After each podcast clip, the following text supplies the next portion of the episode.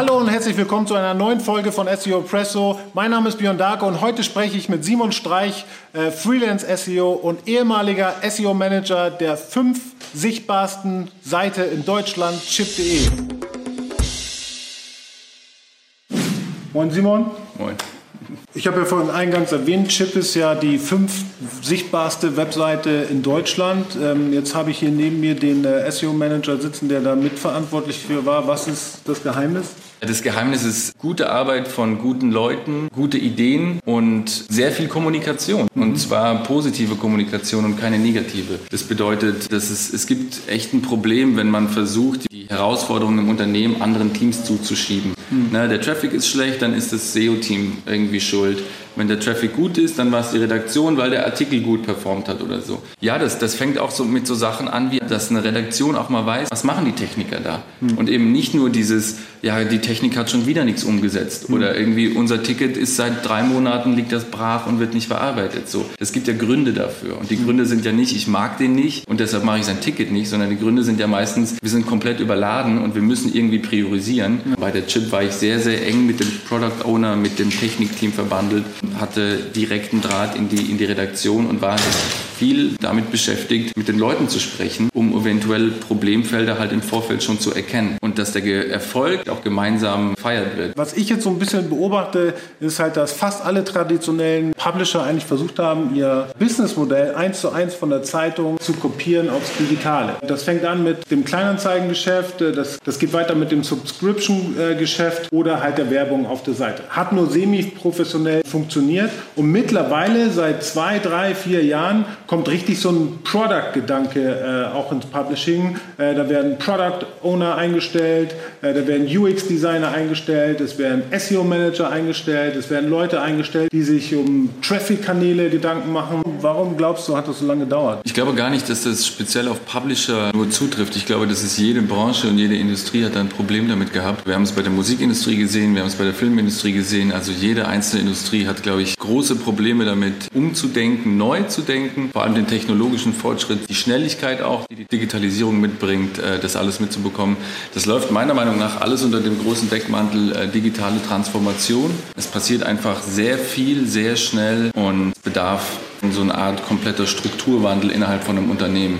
Und ich glaube, sehr, sehr viele Unternehmen haben große Schwierigkeiten damit und auch die Publisher haben Probleme damit.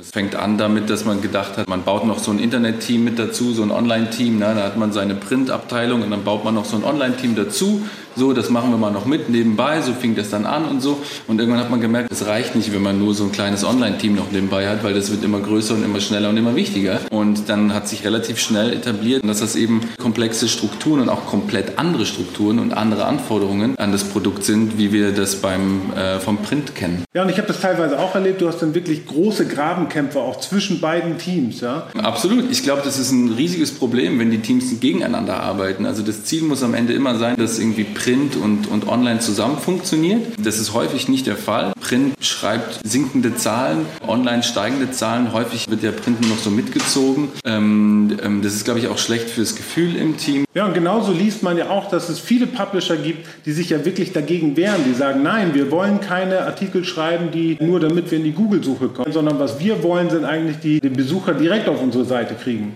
Ja, schwierig. Also ich kann die Bedenken verstehen. Gleichzeitig muss man aber auch verstehen, damit verdient man 2019 im Moment noch sein Geld, macht seinen Traffic und solange das nicht sich grundlegend ändern wird, muss man, glaube ich, daran bleiben. Das fängt ja an bei der Frage mit AMP. Wie geht man damit um? Machen wir das jetzt, nur weil Google das möchte, oder machen wir das nicht? Mhm. Natürlich kann man das nicht machen. Die Frage ist, welche Nachteile hat man dadurch? Und die sind leider nicht gerade so gering. Das heißt, das Thema Google ja, nein andere Alternativen gerne. Ja, Discover ist ja auch so ein gutes Beispiel. Ähm, ich habe schon viele Publisher gehört, die gesagt haben, ja, Google News Traffic ist uns scheißegal, wir kriegen jetzt 50 Prozent unseres Traffics über Google Discover. Halte ich für eine sehr gefährliche Strategie, weil du, du kennst es ja selber, Google kann ja jetzt morgen auf einmal sagen, äh, Discover funktioniert für uns nicht und schaltet es ab. Ja, absolut. Also man darf sich nie nur auf Google verlassen, weder Google noch Facebook noch sonst was. Du musst immer offen bleiben für neue Möglichkeiten und äh, für neue Technologien und Discover mag im Moment super funktionieren. Das wird es auch noch eine ganze Zeit lang und es ist ja auch super für den Leser, wenn er genau das findet, was er möchte. Aber man kennt es von diversen Google Updates oder sonstigen solchen Geschichten, es kann einfach auch sehr schnell passieren, dass das Ganze wieder vorbei ist. Und dann braucht man einen Plan B in der Tasche.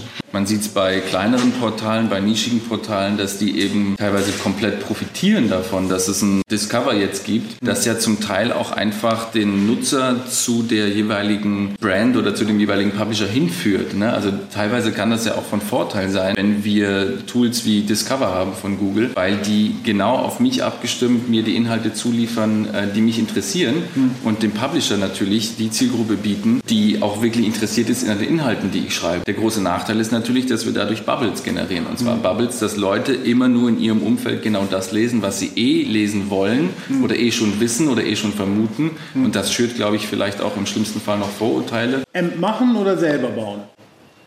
Beides. Als Publisher auf jeden Fall machen. Als Nicht-Publisher bringt es häufig mehr Probleme als Nutzen. Ich habe tatsächlich bei einem meiner Kunden, den ich betreut habe, als fast erste Amtshandlung dafür gesorgt, dass AMP abgeschaltet wird, weil es nur Fehler geworfen hat, weil sich keiner darum gekümmert hat, die Fehler zu fixen. Und am Ende ist das einfach nur ein Wirrwarr. Du hast einen doppelten Aufwand, weil du die normale und die AMP-Version hast. Und es führt am Ende nur dazu, dass es mehr Probleme gibt als, als ohne. Wenn es rein die Geschwindigkeit ist, dann sorgt dafür, dass die Seite, deine Seite einfach schnell lädt. Das ist natürlich einfacher gesagt als getan. AMP ist nicht der Heilsbringer für alle Probleme, die existieren. Du arbeitest jetzt als Freelancer, nicht mehr in-house. Würdest du zurückgehen oder bevorzugst du das Freelancing? Es kommt stark darauf an. Also das Freelancen als SEO hat natürlich gewisse Freiheiten. Man ist ein Stück weit flexibler, man kann sich seine Kunden ein Stück weit aussuchen, man hat einen, einen relativ großen Hebel. Gleichzeitig ist es aber auch ein riesiges Problem, weil je nachdem, wie man berät und bei mir in meiner Arbeit ist es tatsächlich so, dass ich ungefähr 70 Prozent meiner tatsächlichen Beratungszeit für strategische Beratung verbrauche und nicht für technische Sachen. Das funktioniert als Externe nur bis zu einem gewissen Grad. Mhm. Irgendwann kommst du an eine Grenze, wo du nicht mehr weiterkommst, weil die Fachabteilung entsprechend nicht mehr in der Lage ist, gewisse Probleme nach oben zu kommunizieren, weil irgendwo ist dann eine Hürde zu einem, zu einem Chef, zu einem Geschäftsführer und da wird es dann problematisch als Externer. Vielen Dank, äh, dass du dich den Fragen ja. gestellt hast. Auch euch vielen Dank. Wir sehen uns nächste Woche, wenn es wieder heißt SEO Presso, Your Weekly SEO Show.